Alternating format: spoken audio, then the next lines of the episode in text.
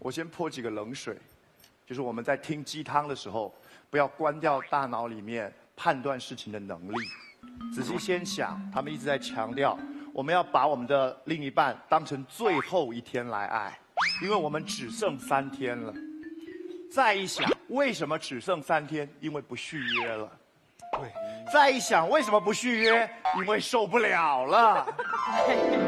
而如果这个人你真的这么爱，我们已经早说了要续约，那坦白，明日复明日还是一样。好，好，懂吗？当我把这套逻辑，如果一一半一半一半拆来卖，每次都很赚人热泪。先用不续约的婚姻会让我多痛苦来赚你一次热泪，再用我这婚姻只剩三天来赚你一次热泪，再用我每次会续约再赚你，你不觉得这个东西是矛盾的吗？所以要思考，不要只嗨。我知道这样讲很解嗨。来，陈明，我们来思考第二件事情。你今天说的所有事情，说的确我们的爱不一定会撑这么久，你们都有一个前提，叫做因为离婚很困难。因为坦白讲，如果离婚，我们生活在一个健康心态的社会里，没有人会告诉你二婚的人就给予歧视，没有人会告诉你说你离婚就是婚姻中的失败者。假如我们没有这些指责。也没有那种什么叫做劝和不劝离，宁拆十座庙不毁一座婚的这种传统桎梏。坦白说，你用不着婚姻七年，因为每个人的时间可以怎么样，自己控制。我们三年爱就没了，可以和平分手。好莱坞的那些影星，他们并没有什么叫做婚约七年制，他们的婚约几年由自己控制。大家都爱看《生活大爆炸》里头的那个女主角叫潘妮。她跟里头的那个叫雷纳德的，Leonard。啊，OK，好，在戏里头相识，他们真的结婚了，婚姻撑一年半就分了，他们照样继续拍戏，对不对？为什么？好聚好散嘛。我们也不是因为谁偷吃了，也不是就单纯感觉发觉不合了，那我们就分呢。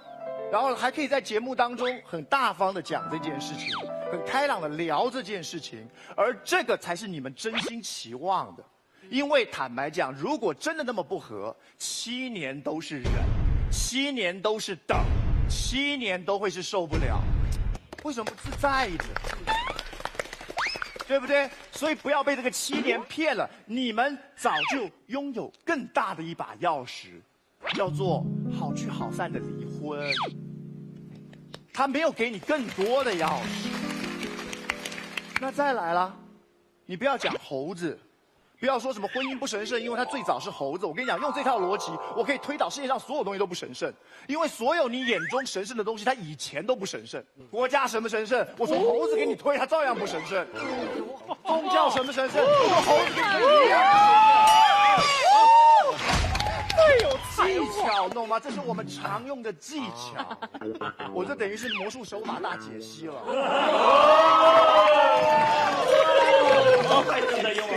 不过他们说对一件事，婚姻跟浪漫没关系。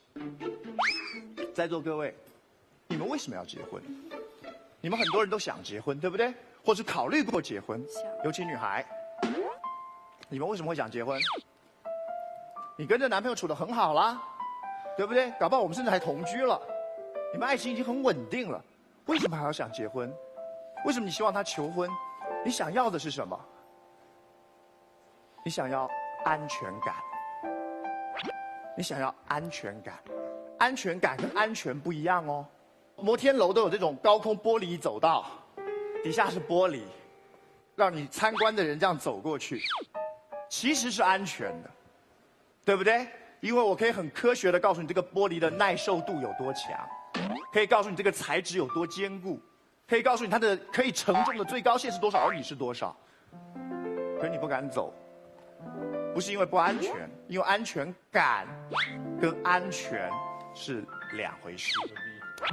你骂我，你说你你怎么不敢走呢？明明是安全的，你这个人懂不懂物理？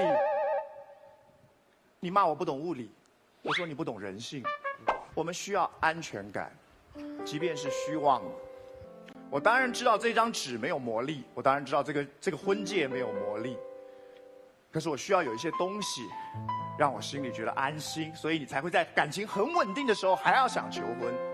即便你知道，就算结婚，这男的搞不好有一天也会背叛你，可是你还是想，为什么？因为安全感很妙。你的婚纱、你的鲜花、来宾的坐镇、你的戒指，他在在的给你充饱你，告诉你说，OK，好像是没有问题的。因为谁也不敢保证是不是真的没有问题。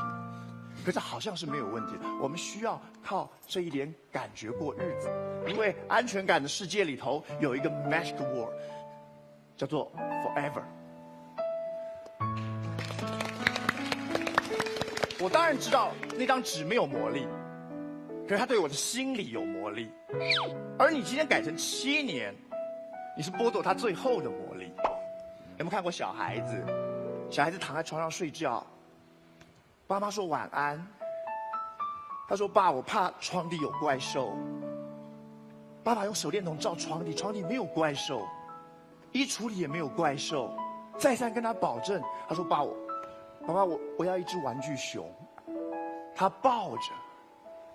爸爸说：“玩具熊没有魔力啊，真的有怪兽的时候，玩具熊是不能对抗怪兽的。”那个小孩说：“是没有关系，因为他要的是什么？”